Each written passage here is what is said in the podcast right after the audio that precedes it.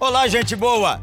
Quem fala aqui é o pastor Jeremias Pereira, da oitava Igreja Presbiteriana de Belo Horizonte. Você que está aí me escutando agora ouvirá uma mensagem substância da palavra de Deus. Vai ser uma bênção para o seu coração. Estamos orando para que você seja edificado e para que você tenha um renovo na sua fé e na sua caminhada junto com o nosso Senhor Jesus Cristo. Deus o abençoe e guarde, em nome de Jesus. Vamos lá. Atos dos Apóstolos, no capítulo 9, no verso 31, diz assim, né? Para você que não tem histórico de atleta, vitamina. Vitamina. Em nome de Jesus. Atos dos Apóstolos, capítulo 9, verso 31. A igreja, na verdade, tinha paz por toda a Judéia, Galiléia e Samaria, edificando-se e caminhando no temor do Senhor e no conforto do Espírito Santo, crescia em número. Passando Pedro por toda parte, desceu também aos santos que habitavam em Lida. Encontrou ali certo homem chamado Enéas, que havia oito anos jazia de cama, pois era paralítico. Disse-lhe Pedro, Enéas, Jesus Cristo te cura. Levanta-te e arruma o teu leito. Ele imediatamente se levantou. Viram-no todos os habitantes de Lida e Sarona, os quais se converteram ao Senhor. Havia em Jope uma discípula no, por nome Tabita, nome este que traduzido quer dizer Dorcas. Era ela notável pelas boas obras e esmolas que fazia. Ora, aconteceu naqueles dias que ela adoeceu e veio a morrer. E depois de a lavarem, puseram-na no cenáculo. Como Lida era perto de Jope, ouvindo os discípulos que Pedro estava ali, enviaram-lhe dois homens que lhe pedissem: Não demores em vir ter conosco. Pedro atendeu e foi com eles. Tendo chegado, conduziram-no para o cenáculo. E todas as viúvas o cercaram, chorando e mostrando-lhe túnicas e vestidos que Dorcas fizera enquanto estava com elas. Mas Pedro, tendo feito sair a todos, pondo-se de joelhos, orou e voltando-se para o corpo, disse: Tabita, levanta-te. Ela abriu os olhos e, vendo a Pedro, sentou-se. Ele, dando-lhe a mão, levantou-a e, chamando os santos, especialmente as viúvas, apresentou-se-a viva. Isso se tornou conhecido por toda a Jope, e muitos creram no Senhor. Pedro ficou em Jope muitos dias em casa de um curtidor chamado Simão. Pai amado, em nome de Jesus, toma nossas vidas nas tuas mãos, esse lugar, a nossa mente, o povo de casa que nos acompanha, e ó Deus, espalhe o teu evangelho através de nós, com sinais e prodígios em nome de Jesus. Amém. A pregação do evangelho e o cristianismo não haveria se não fosse de Deus. Se não fosse de Deus, por Deus e pelo amor de Deus. Não haveria. Não tinha condição de nós chegarmos até esse ponto, Belo Horizonte, Minas Gerais, Brasil, se o Evangelho fosse somente uma história contada boca a boca. Não teria condição. Você não está aqui porque você aderiu ao Evangelho. Você não está aqui porque você gostou do cristianismo. Você não está aqui porque o cristianismo foi uma onda em todo mundo e atingiu o Oriente, e vem do Oriente, atingiu as áreas da Europa, América do Norte, Brasil, e você se converteu. Você não está aqui e conheceu o nome de Jesus, e se teve uma experiência com Deus de fato, se você não está ouvindo o Evangelho e isso te fala ao coração, porque simplesmente a história coube assim. E você talvez já tenha se dito: ah, se eu, se eu tivesse nascido na Índia, eu era hindu. Então é o contexto social e eu vou viver minha religião. Se você conheceu o Senhor, se você entregou sua vida a Jesus, se você foi renovado, restaurado, regenerado, refeito, Você não está aqui por acaso. E você não está no Senhor por acaso. Se. Porque talvez você possa dizer, não é o contexto familiar. Eu aderi à igreja pelo mero contexto social. Eu gosto. É bom. Lá tem café. Eu gosto da igreja. Eu adaptei ao cristianismo porque o povo é bacana. Eu vou à igreja para ver se eu arrumo alguém para mim. É tipo um Tinder. Eu vou no culto de jovem porque lá tem umas meninas bonitas. Eu vou na igreja porque meu pai era crente, meu avô era crente, então eu aprendi. Eu vou na igreja porque me tira de confusão. Vou na igreja porque me faz bem. É a minha religião, a religião dos meus pais. Você não está aqui por isso. Ah, não, se eu tivesse nascido no Japão Oriental, na era do Edo, na era Edo, eu talvez seria budista, taoísta, shintoísta, alguma coisa. Eu queria ser ninja. Ah, eu que vontade de ser samurai. Ronin, sair andando. Não é assim. O Senhor tem um plano na sua vida. O Senhor enviou o filho dele para este mundo e a história do evangelho é a história da humanidade.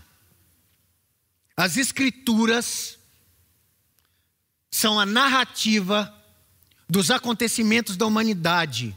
E o nome de Jesus seria improvável de chegar até nós se não fosse por Deus, se não fosse por Ele mesmo e se não fosse pelo amor dele.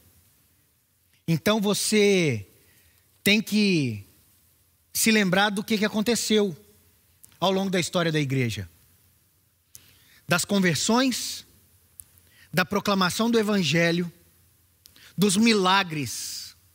E quando você lê a Bíblia, você não pode ler que um homem chamado Enéas, grego, foi convertido e Pedro, enviado aos judeus, tem aqui um choque, porque ele cura um homem de fora do arraial de Israel. E você não pode ler isso simplesmente como um tratado histórico e falar assim: ah, tá, foi curado. Um homem que tinha oito anos, que jazia Assim como talvez você vai jazer num jazigo. Você não pode ler isso aqui e ver um homem que ficava deitado numa cama e ser curado. Porque se você passar um ano deitado, você vai precisar de fisioterapia nas suas pernas para o sangue não gangrenar. Você não pode ver Dorcas voltando à vida e achar que essa é uma narrativa simples. Ah, não, é história. A Bíblia é simplesmente uma história e você começar a trazer para a sua vida pensamentos que não vieram de Deus nem do povo de Deus. Porque onze homens acuados com medo não poderiam fazer o evangelho espalhar por todo mundo. Porque onde havia uma suspeita de que era uma seita, onde haviam centenas de seitas, onde apareceram vários e vários Messias e continuam aparecendo. Sabe onde é que é o lugar onde mais tem falsos cristos? Em Las Vegas. Não é para menos. Não é verdade? Las Vegas. Onde tudo acontece. E o que acontece em Vegas fica em Vegas. e a humanidade que busca Cristos tinham vários na época. Não tinha condição de um homem morto, crucificado, e um homem que expirou no mesmo dia, não tinha condição dessa história não parar por ali, pois houveram vários. Houveram vários. É dito que na Roma antiga, logo antes, um, um pouco antes do triunvirato acontecer, os imperadores ou então os generais de guerra, para mostrar o seu poder, colocavam, quando não usavam os homens como escravos para si, colocavam e os dispunham nas laterais das estradas, em cruzes, para mostrar o seu poder. Júlio César, um popstar da época, já novo, com um dos seus generais, espalha homens por mais de quatro quilômetros, em laterais. E assim os homens morriam. A crucificação é uma maneira de pena romana. Ou em X ou em cruz. E não tinha condição desse tal Jesus de Nazaré Nazaré, no norte de Jerusalém, Galiléia dos gentios, um homem pobre, com alguns seguidores, fazendo sinais, cumprindo as escrituras e dia após dia, mostrando a cada passo aos que criam que ele era o Cristo. E esse homem morre e os seus discípulos se espalham. Depois, quando o Senhor aparece a eles, vem de 11 para 30, de 30 para 3 mil, de 3 mil para 5 mil, e o Evangelho chega até mim e até você. E você ainda pode continuar achando que é narrativa, que é discurso. Então, como Foucault disse, já que é discurso, disfarçamos os discursos. Pois se é discurso, o cristianismo acabará. Pois se a história vai acabar. Como que o Império Romano não acabou com o cristianismo? Como que a Rússia não acabou, como que a União Soviética não acabou com a Igreja Ortodoxa Russa? Como que a China não acabou com a igreja chinesa. Como que no pós-cristianismo da Europa, as igrejas que perderam seus suntuosos templos continuam se reunindo nas casas. Porque nada para o Evangelho. Porque o Evangelho é o poder de Deus. Porque o Evangelho é de Deus. Porque nós não estamos aqui à toa. Porque você não foi convertido ao Evangelho e você não acredita nisso por contexto social. Pedro então sai de Jerusalém e vai a oeste, para o meio do mar Mediterrâneo. Vai para Jope. E talvez você se lembre. Jope, Tarsis, Nínive, Jonas. Jope é Iafa, Tel Aviv. Jope já era bacanuda na época. Lida, a cidade no meio, é onde Jesus, o, o Pedro cura, e nas mesmas palavras de Jesus, Pedro então se acha um pequeno Cristo, cristão, assim como você e eu. E Pedro, pela outorga do poder de Jesus, diz: Jesus Cristo te cura. Sinais, milagres que acompanham a proclamação. E o evangelho vai indo, e os milagres vão acontecendo, porque o evangelho é o poder de Deus. Porque nós não estamos aqui porque você aderiu a uma religião.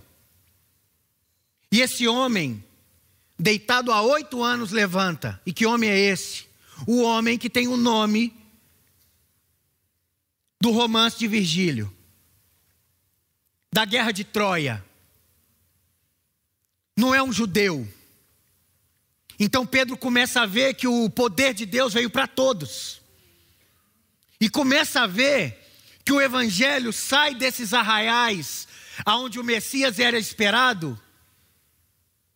E de fato Deus é o Senhor de toda a terra. Tanto gregos como judeus, como romanos como gentios. Deus salva a todo aquele que segue o Filho. aquele que foi dado ao Filho e que foi predestinado à vida. Que você seja, em nome de Jesus. E assim, Lucas narra depois Pedro curando Tabita. E assim como Jesus disse, Talita cumi, Pedro diz, Tabita cumi, levanta. E Pedro então vê que em si tem o poder de Cristo. E a grande questão é que esse poder que está sobre Pedro está sobre mim e você. Olha isso. Tabitacume. Pedro falou como Jesus. Eu e você podemos falar como Jesus. Pregar e curar. Porque não é o contexto social. Não é porque o Brasil tem a sua massa cristã. Não é porque houve as, as explorações marítimas que o Evangelho chegou aqui. Não é porque houve a colonização de Portugal cristã. Não é. Não é porque houve a catequização dos índios. Pois hoje nós temos uma oitava igreja no meio dos índios. E o evangelho continua sendo espalhado. Não é contexto social. Você não aderiu ao cristianismo porque te coube assim. Você foi convertido. Porque se não fosse o Senhor, você está estaria até agora no bico do urubu. E o urubu é covarde. Eu passei por um urubu Sexta-feira. Mal presságio. É. Eu fui fazer uma visita. E o urubu estava no muro. E urubu é feio. Ele tem aquela cabeça pelada para se enfiar na carniça, sabia disso? E o urubu tem mais bactéria Urubu, cara. Quem é coronavírus? E aí eu olhei para o urubu e ele olhou para mim. E eu tirei uma foto dele. Vou postar. Me siga no Instagram. E na hora que eu vi o urubu, os passarinhos batiam no urubu. Porque o urubu estava, na verdade, querendo o ninho dos passarinhos. A morte está na espreita. E o Senhor te trouxe a vida. E é por isso que você tem que crer no Senhor Jesus e parar de viver sob a égide de medo.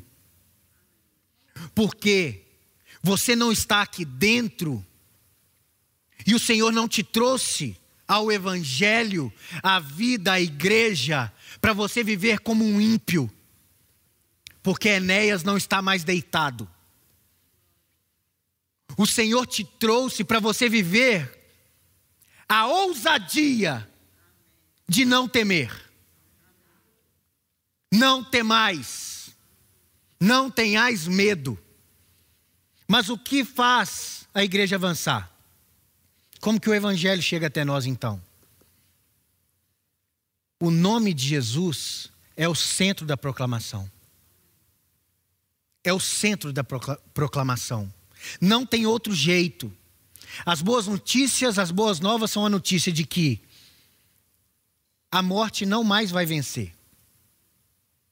De que o Senhor venceu a morte sobre Enéas, sobre Dorcas. De que o Senhor venceu a morte, por isso a gente não precisa de temer. A gente pode avançar falando de Jesus. Porque muitas vezes, quando você prega, a pessoa fala assim: não, eu não acredito porque eu não vejo nada além. O centro do Evangelho é a pessoa de Jesus. Jesus ressuscitou. Porque se Jesus não tivesse ressuscitado, a nossa pregação seria vã. a gente não estaria aqui, não teria condição de estar aqui. Repito, não é a história da sua família.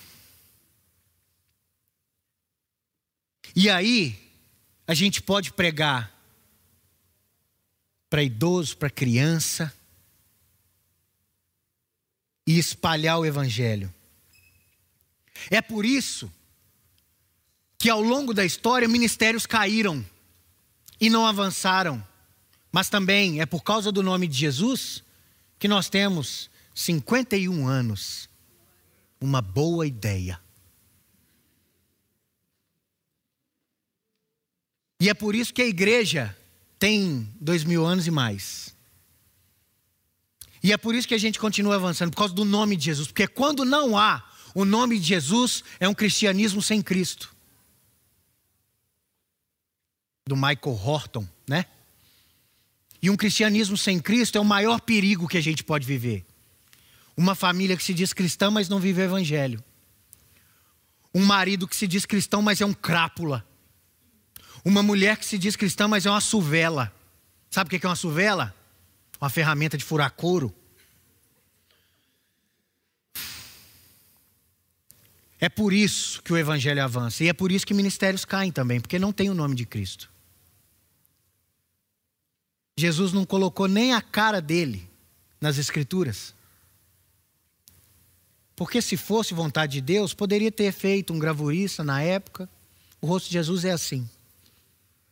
Pela tradição, cabeludo, narigudo, moreno.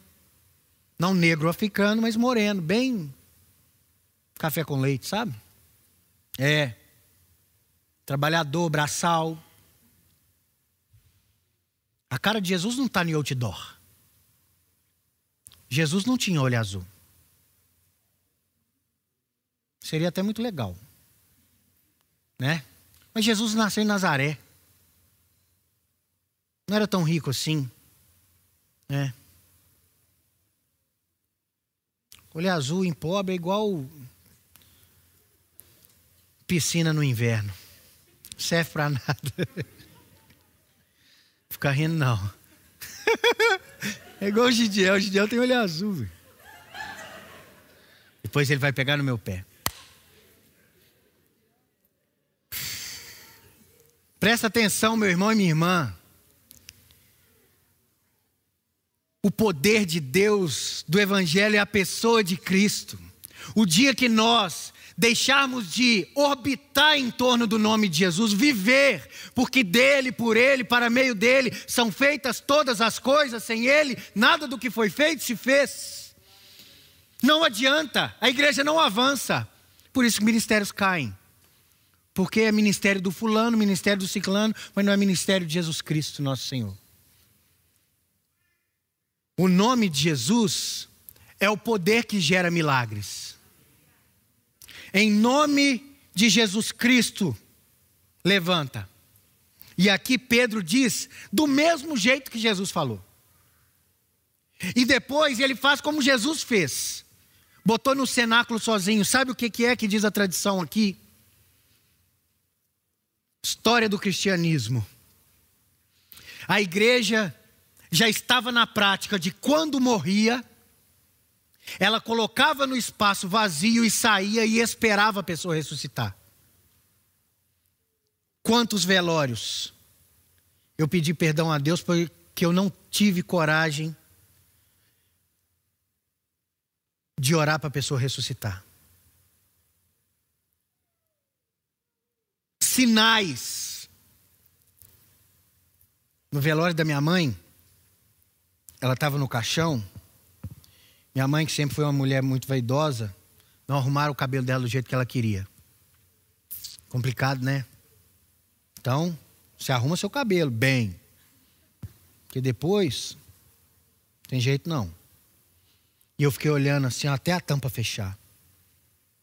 Para ver se ela mexia. E esperando.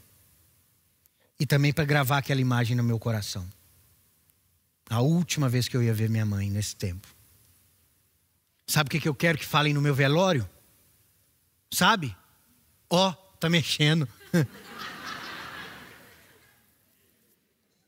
Óbvio. Mexeu! Ha! É o que eu quero. Só que a igreja colocava no cenáculo vazio, esperando. Aonde está a nossa expectativa? Em que está nossa expectativa? Pois nós fomos os que dizemos a vida toda: Eu ando pelo vale da sombra da morte e não temo mal algum. Ai meu Deus, o corona. Ai, não vou para a igreja. Ai, eu. Ai. Álcool gel, pé de pato, mangalô três vezes. E aí eu te digo: se os sinais não acompanham a proclamação, que fé é esta? E aí eu falei tanto do Gidiel, vou te contar uma dele. Veio um irmão para cá, recebido, família muito amada. Fez um teste um dia na perna. Não sentiu a mancha. Passou um tempo, a, a ferida começou a espalhar, foi no médico. Hanseníase, lepra. Agora, deve ter uns dois anos, talvez. Fez o teste, vários, de fato, Hanseníase fez. É, é, como é que chama? Pegou o pedaço lá. Rapou lá. Biópsia. Necrópsia é depois, né? Biópsia. E veio contar para o pastor Gidiel. O nome desse irmão é Ramon. E veio mostrar para o Gidiel. E o Gidiel orou. Esse irmão foi curado.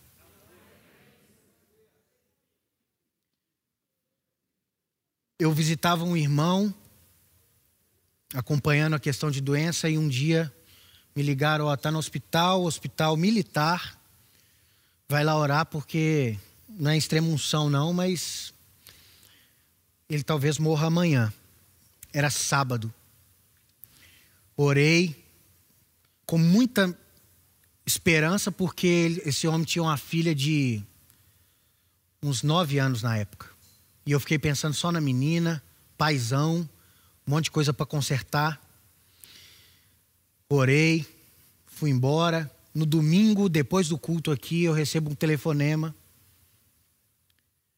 Era Walter. Pastor Bruno, aqui é o Walter. Que Walter? O que o senhor orou ontem no hospital. Falei, quem? Que se o Senhor for na medida da nossa fé, Walter que estava quase morto. Esse homem viveu por um ano e um pouco mais, consertou a vida dele toda e morreu. Se sinais. E aí tem várias histórias. Se a gente for perguntar aqui, cada um tem uma história. Se esses sinais, se esses milagres, se essas ações sobrenaturais não nos acompanharem, nós viveremos sob o medo. Mas o Senhor está conosco.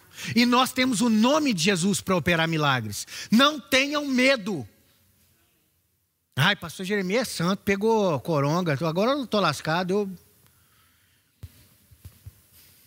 Ai, agora vamos trancar tudo de novo. Ah, ah.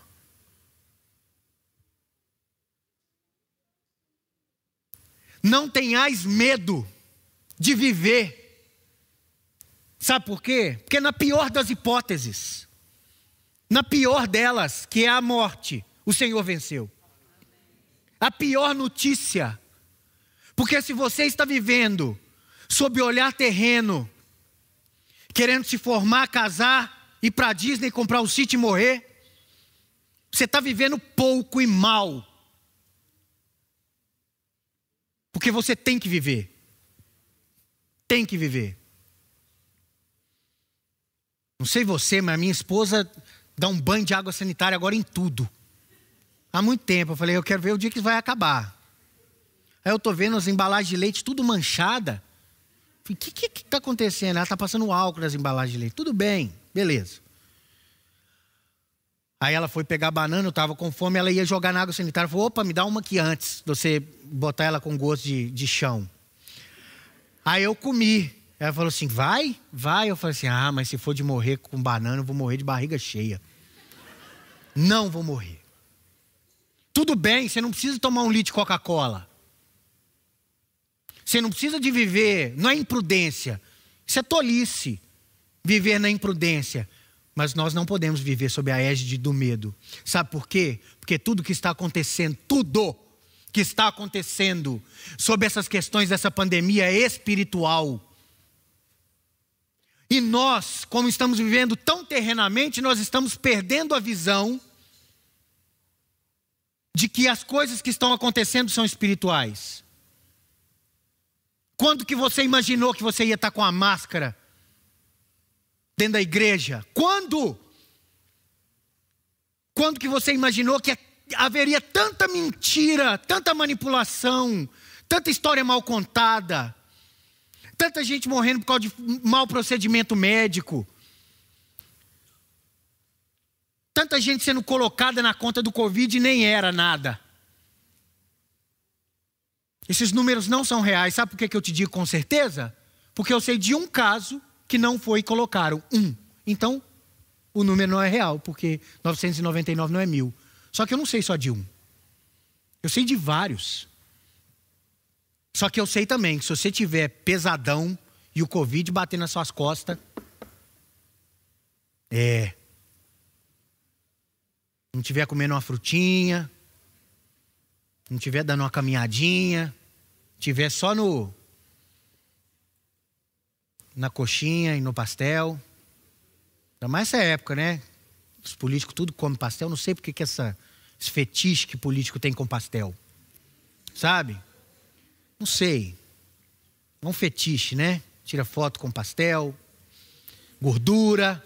Cuida da sua saúde. Mas deixa eu te falar, e as pessoas que não têm saúde, e os sindrômicos, e os de comorbidade, e você que, que tem uma baixa imunidade, você que tem uma doença autoimune, você não vai viver? Perdeu o emprego, não vou viver? E os milagres? O Senhor não vai te abrir uma porta? O Senhor não vai limpar sua mente de depressão? Você vai viver sob o medo? Não. Enéas vai viver oito anos e mais arrastado? Não. O Senhor chega, Enéas. O Senhor chega na sua vida e te cura. E cura, porque Ele cura hoje. Ou então o Evangelho é só uma história. Porque se nós não estamos matando a fome de gente, o Evangelho é história. Se nós não estamos curando, o Evangelho é só história. E não é. O Evangelho é o poder de Deus. Não tenhais medo. E se te chamarem de racional, porque você não é da elite burguesa, da seita da terra parada, fala: olha, eu não sou pastoreado pela mídia nem pelo medo, eu resolvi viver. Acredite nos seus olhos, no que você está vendo. Porque desde o primeiro dia dessa maldita pandemia, nós estamos na rua trabalhando. E eu tenho visto a verdade dessa história toda. Então, meu irmão e minha irmã, nós temos que ser como aqueles que viviam em Roma e no incêndio de Nero, dos bairros que ficaram, foi o bairro do povo de Deus, porque o fogo não atingiu porque foi livre da morte, por causa de uma tirania do Estado. Então tome cuidado com o que você ouve com o que você acredita, porque milagres acontecem enquanto a proclamação avança. E por fim, é o nome de Jesus que nós precisamos. Para que você vença o seu medo, é o nome de Jesus que você precisa. Para que você vença a sua ganância, os seus traumas, as suas dores, para que você vença os traumas familiares, as doenças, as dores diárias, o nome de Jesus, as suas manias, a pessoa que você é, esse monstrinho. O nome de Jesus. Para a nossa igreja, para a oitava igreja, é o que nós precisamos para a igreja de Cristo na terra. Porque nos parece que cada dia mais o Evangelho está sendo para resolver coisas terrenas. Nos parece que cada dia mais o Senhor não é mais o Senhor, mas é um gerente, é um banco, é uma pessoa que vem para me salvar a pele, mas não para me salvar a alma. E o Senhor nos chama a viver o Evangelho, porque Jesus vai voltar. E dentro dessa notícia eu vou te dar uma certeza: você vai morrer. E se você não tiver morto até lá, o Senhor vai te buscar. E aí você vai estar de frente a frente, sabe o que você vai falar? Não acredito. Meu Deus, que vida que eu vivi. Então eu te repito: você não foi alcançado pelo Evangelho por causa de uma narrativa, por causa de uma historinha, porque foi o cristianismo que espalhou por todo o mundo, porque não teria condição. Nós precisamos do nome de Jesus para o mundo, para o Brasil e para o mundo. Há muito é dito que o Brasil é do Senhor. Todas as nações são do Senhor. Uma das coisas que houve com o calvinismo foi a diferenciação entre Estado e igreja. E nós devemos querer o Brasil todo para Cristo, mas não um governo ditatorial cristão. Não. Porque a conversão é pelo amor, pelo sacrifício, pelo entendimento, não é por imposição. Não é por força nem poder, mas pelo Espírito Santo. E foi Jesus Cristo que enviou o Espírito Santo para que eu e você tenhamos vida. Não tenhais medo. O Senhor nos chama para vivermos o poder de Deus. Olha, tem hora que eu, esse negócio é muito complicado. Tem hora que eu falo, eu queria ter pegado já. Aí tem hora que eu acho que eu peguei. Ai. Aí tem hora que eu acho que eu não vou pegar nunca. Aí tem hora que eu tenho tanta raiva desse negócio. Mas tanta raiva. Porque é tanta mentira. É tanto alarde, é tanta informação truncada. Que eu tenho visto diariamente. E que ninguém consegue mudar meu pensamento. Porque é o que eu vejo. Porque me foi revelado. Então, meu irmão e minha irmã, o Evangelho te foi revelado. Então, viva o Evangelho. Porque não dá para a gente viver sob a égide de medo. Medo da, do ano que vem. Crianças com medo. Jovens universitários com medo porque não sabem nem se o curso vai existir mais, se a faculdade vai existir mais, se a escola vai existir mais, se o trabalho, se o emprego, o que, que vai acontecer.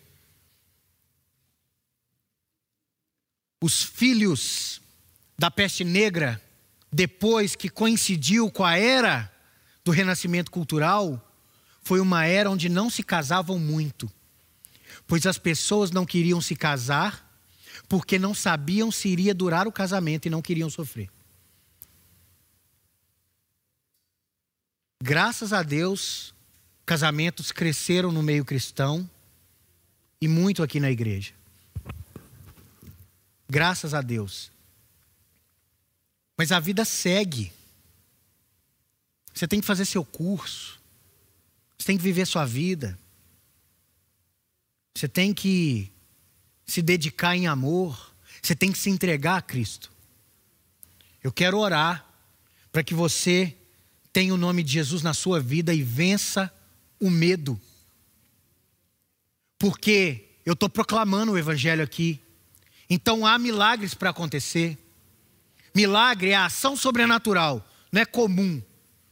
Milagre não é o sinal fechar para você na hora que você quer.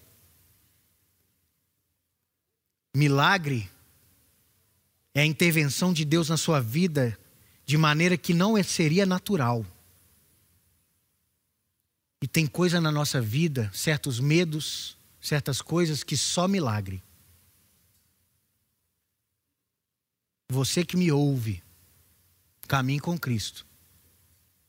Porque vai haver a diferença limpa e clara quando o Senhor vier entre o joio e o trigo. Para isso você dê fruto. Em nome de Jesus. Vamos orar? Em nome de Jesus. Em nome de Jesus, para que você vença e para que você caminhe. E eu queria que você, se você por algum motivo precisa do nome de Jesus na sua vida, que você levantasse sua mão para que a gente ore em nome de Jesus. Que você levantasse sua mão e falasse: Eu preciso do nome de Jesus. Deus te abençoe, Deus te abençoe. Deus te abençoe, meu irmão. Deus abençoe, Deus abençoe. Em nome de Jesus. Senhor, nós precisamos de Ti e te entregamos a vida. Senhor, em nome de Jesus, nós precisamos do Senhor na nossa igreja, pois Tu és o dono, o grande pastor, o nosso redentor, o nosso salvador. Então, ó Deus, em nome de Jesus, o Teu Filho, tira o medo, traz esperança, vida, confiança e opera milagres, ó Deus. Na saúde, Deus opera um milagre no Tiago Condé. No nome de Jesus, oramos juntos como igreja nos nossos irmãos, da saúde, a Paula, a família dos pastores, a família de cada um aqui, ó Deus, que sofreu alguma enfermidade, que sofreu luto. Ó Deus, obrigado por tanto livramento até agora. Nós pedimos a tua intervenção, nós pedimos o nome do Senhor na nossa vida e a vida do Senhor em nós, em nome de Jesus. Amém. Muito obrigado porque você escutou essa mensagem. Que ela não seja roubada do seu coração, mas que ela dê fruto a 30, 60 e 100. Aleluia. Ah, eu quero convidar você para vir aqui à oitava igreja presbiteriana. De perto é muito melhor. Venha estar conosco.